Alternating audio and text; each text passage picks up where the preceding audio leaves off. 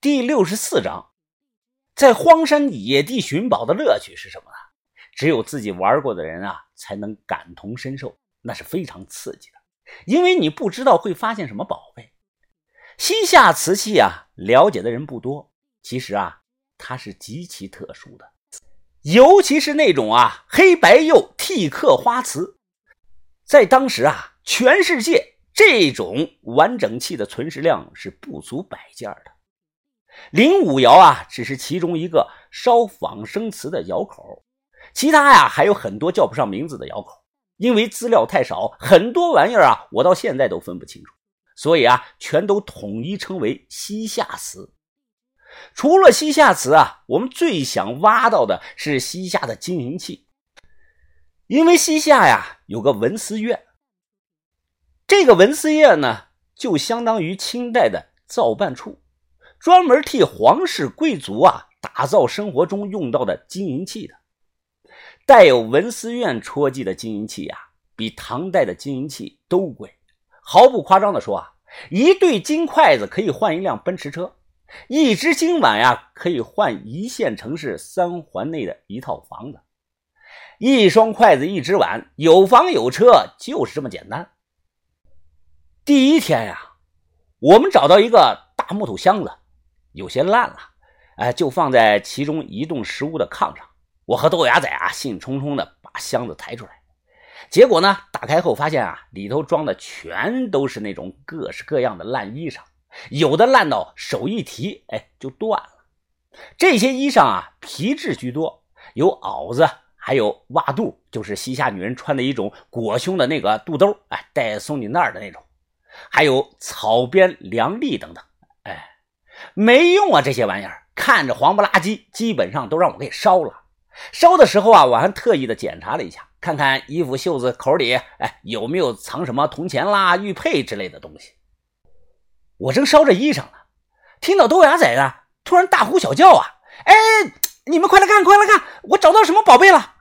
我一回头，看到豆芽仔啊高举着一个电风扇，正兴冲冲的跑过来。哎，芽仔，你你这是在哪儿找到的？哎，就在那个屋里。哎，我他妈一看就有个电扇，就拿出来了。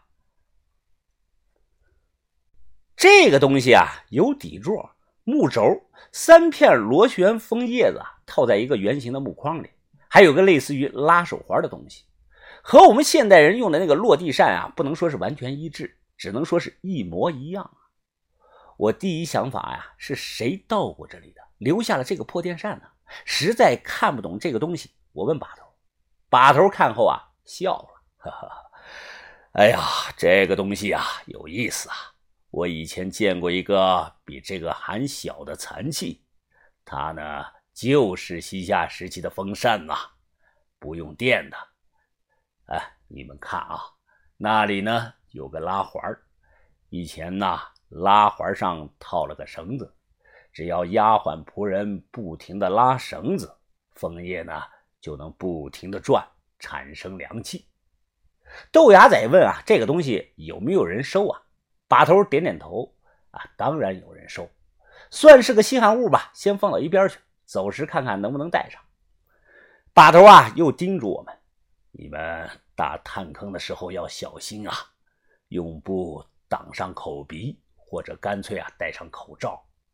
这里的土不长草，可能含有某种药物啊。土里有毒啊？我问把头。唉，不能确定。一九七七年，考古队探西夏陵的时候啊，很多人都生了病了。有医生推测说和那里的土壤有关。现在啊，去王陵旅游看呐，会发现那里在原土的基础上啊，又铺了一层新土。说完，把头啊，抬头看着天，要是下场雨就好了。那样就不会起灰尘了。老天爷啊，似乎是听了把头的话，这一晚上啊就开始下雨了。我们匆忙的收拾了东西啊，都躲到了食物里避雨。结果屋里也漏雨，找了处干的地方啊，点上蜡烛。把头笑了：“哎呀，真是想什么来什么呀！” 大家晚上就将就一下，不要离得太远，分开找两间屋子睡觉。云峰啊，豆芽仔，等雨一停呢，你们就去打探坑。把头又转身说道：“还得劳烦您守夜了。”哲师傅点了点头：“是的，蛇师傅啊，他不用睡觉，给点东西吃就行，二十四小时全天候的保护守夜。”蛇女和他娘啊，还有小轩住在一个屋里，我们这些男的住在另一个屋，紧挨着。哲师傅呢，就抱着他那本产后护理书啊，看着门外下雨，可能啊睡了有两三个小时。有人踢我的脚，我迷迷糊糊的起来问道：“怎么了？有情况？”于哥和把头啊也坐了起来，豆芽仔呢在打呼噜，外头下着小雨，是稀里拉拉的。什么事啊？我看着把头脸色不太好，把头指了指门外。我穿上鞋子去看，呃，没什么呀。我就看外头啊，一片的泥泞，黑咕隆咚的，连个鬼影子也没有。打开手电，下一秒钟啊，我看的是头皮发麻呀。放眼望去，地上全都是个头非常小的蛤蟆，密密麻麻的，到处都是啊，数量是成千上万，根本数不清楚。也有那个大蛤蟆。有的是一动不动，有的正在跳着。我脚下就有十多只，很多啊都跳到屋子里来了。啊！这是对过石屋里小轩的尖叫声，显然啊他被惊醒了。我紧张的问啊，把头，这怎么回事？怎么一下雨出来这么多蛤蟆呀？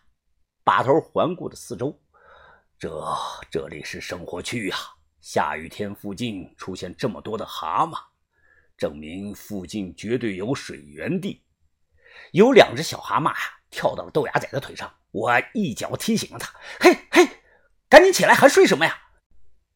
怎么了？怎么了？豆芽仔惊醒的说道：“操，我还以为咋了呢？不就是点癞蛤蟆吗？又吃不了人，下雨天多的是，我以前见多了。”说完啊，他又倒头睡了。蛤蟆多了，可能会出现什么东西呢？蛇，因为蛇是吃蛤蟆的。我怕睡着了，再有蛇爬进来。匆忙的披上雨衣啊，跑出去看小轩他们。地上的小蛤蟆太多了，一脚啊能踩死好几个。我知道小轩啊很害怕看到这种数量密集的爬行动物。进屋后啊，我看到小轩啊跳到了炕上，他不停的跺着脚，嘴里大声的喊道：“走开，走开！”蛇女呢，她不害怕，她呢还蹲在地上，好奇的看着小蛤蟆是跳来跳去。看了几秒钟啊，突然抓了一只放到了自己嘴里吃了。我看傻了，这这能吃啊？这你怎么什么都吃啊？啊！他嚼了两口，脸上还带着微笑。这是可以吃的呀，我要去抓一些存到瓶子里当零食吃。呃呃，小轩见状啊，忍不住干呕了起来。然后啊，只见蛇女拿起了个空矿泉水瓶子，真的冒雨啊，去外头抓那个小蛤蟆去了。外头那些东西啊，到处都是。抓到了，他就塞到瓶子里，然后上下晃一晃。外头下着大雨啊，他身上有重病。我跑出去啊，想劝他赶紧回来。哎，怎么了？不知道发现了什么，他突然起身啊，向远处跑去。我赶紧去追。你你快看那里！他指着墙角儿让我看。我把手电照过去，看到了很诡异的一幕啊！有三条个头不大的褐色小蛇互相缠在了一起。缠成了一个麻花，这三条蛇的上半身呐直立了起来，不住的冲着一个方向点头。这、这、这是什么？他皱起了眉，小声的看着我。这是蛇王拜蛇，这附近肯定有蛇王。我操，啥玩意儿啊？蛇王？蟒蛇？他脸色凝重啊。蛇王不是普通的蛇，可能是带有某种剧毒的毒蛇，当然。也可能是蟒蛇，不行，我要去找他一下。